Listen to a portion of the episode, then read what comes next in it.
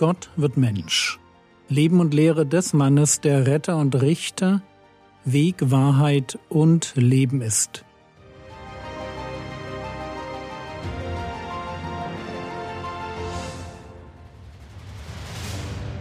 Episode 368 Gott als ein Vater, der uns erzieht.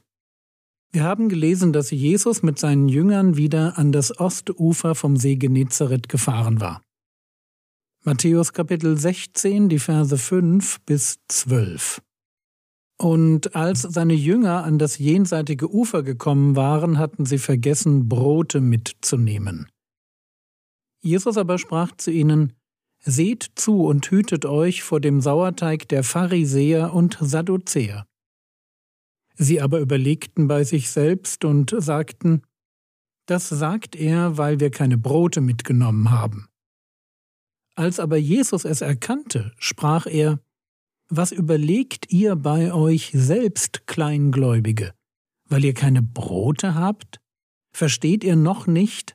Erinnert ihr euch auch nicht an die fünf Brote der fünftausend und wie viele Handkörpe ihr aufhobt?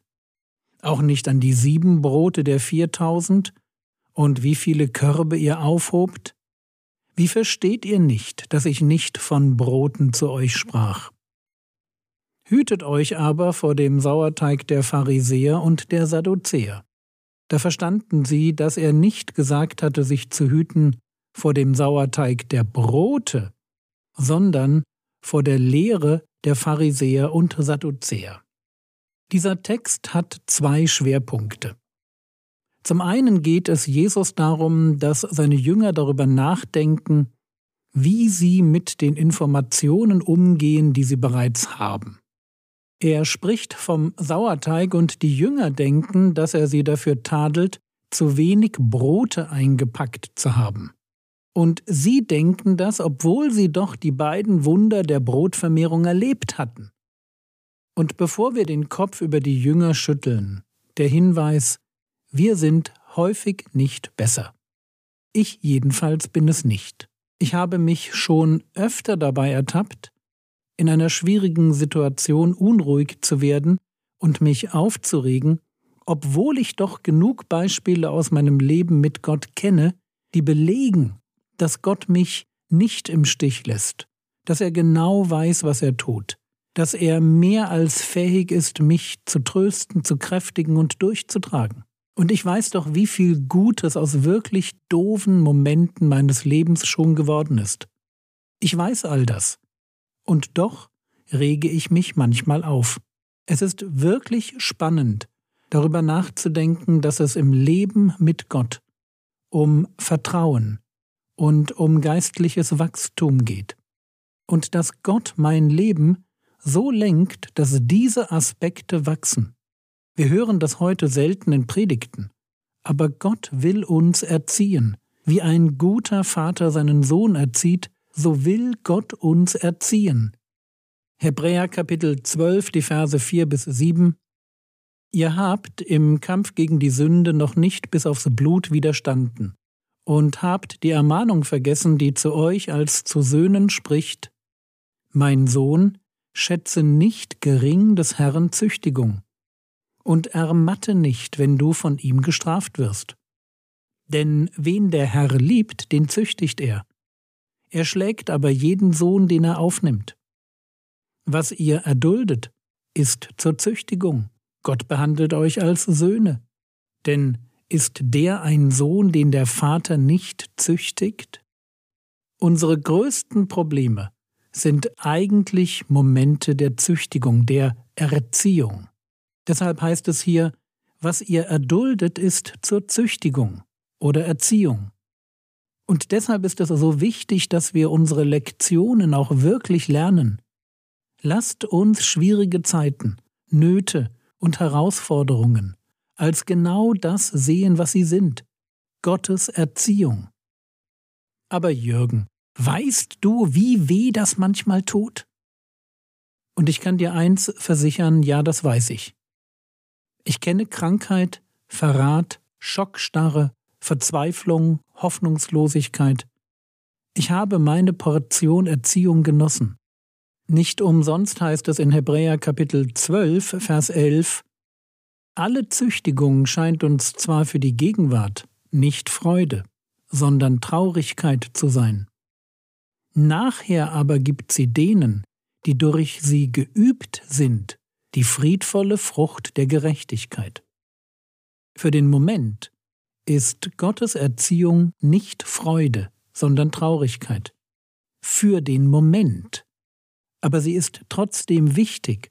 Sie ist ein Ausdruck seiner Liebe. Sie ist nach vorne gerichtet. Deshalb heißt es hier nachher aber. Jürgen, willst du damit sagen, dass Gott mir schwere Zeiten zumutet, weil er es eigentlich gut mit mir meint? Ja. Ja, genau das meine ich. Gott ist ein guter Vater. Und ein guter Vater, der reizt seine Kinder nicht zum Zorn. Und er will seine Kinder auch nicht entmutigen. Ein guter Vater mutet seinem Kind nur das an Traurigkeit zu, was es braucht, um sich zu entwickeln. Das Kind sieht die Notwendigkeit von Erziehung natürlich nicht ein. Es weiß weder, was es heißt, erwachsen zu sein, noch kennt es die Zukunft. Aber Gott als Vater kennt beides.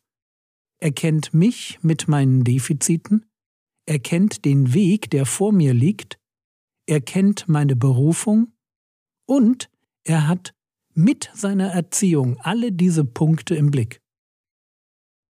Heute wird in evangelikalen Kreisen viel über Bekehrung gepredigt und wenig darüber, dass wir nach der Bekehrung einen schmalen Weg vor uns haben, den wir zu Ende gehen müssen. Christsein wird häufig auf ein Bekehrungserlebnis reduziert, während Gottes Geist in der Schrift auch das Ausharren betont. Wir hatten das schon in Episode 312. Wenn heute wenig über Gottes Erziehung gepredigt wird, dann wohl auch deshalb, weil die Idee, auf einem Weg Richtung Ewigkeit zu sein, weil diese Idee nicht mehr präsent ist. Wir vergleichen uns nicht mehr mit dem Volk Israel auf dem Weg durch die Wüste Richtung verheißenes Land. Dabei schreibt Paulus, nachdem er die Sünden der Israeliten und Gottes Strafen aufgelistet hat, 1. Korinther Kapitel 10 Vers 11 alles dies aber widerfuhr jenen als Vorbild und ist geschrieben worden zur Ermahnung für uns, über die das Ende der Zeitalter gekommen ist. Wie das Volk Israel sind wir auch auf dem Weg. Und deshalb müssen wir verstehen, was das Volk Israel verstehen musste.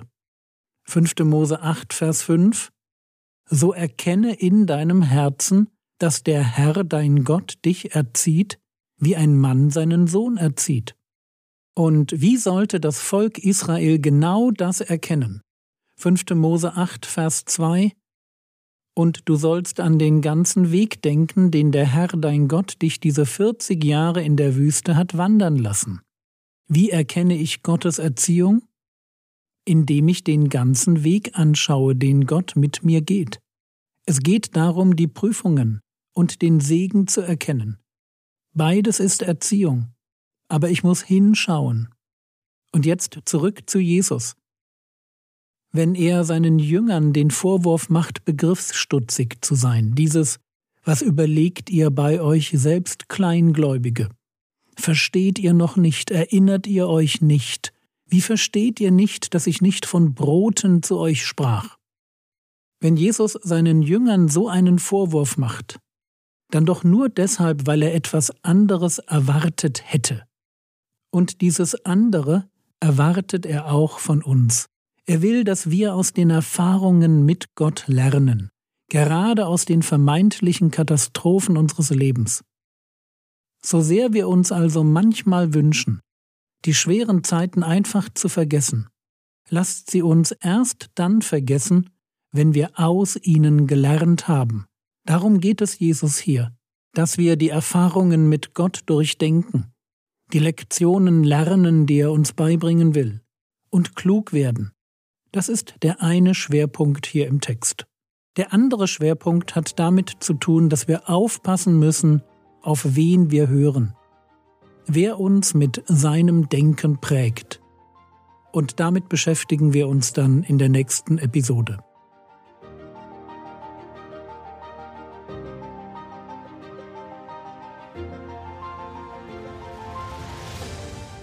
Was könntest du jetzt tun? Du könntest darüber nachdenken, ob du dich als ein geistliches Kind siehst, das noch erzogen werden muss. Das war's für heute. Danke Gott jetzt für ein paar Katastrophen in deinem Leben und lerne Prediger 3, Vers 14 bzw. Römer 8, Vers 28 auswendig. Der Herr segne dich, erfahre seine Gnade und lebe in seinem Frieden. Amen.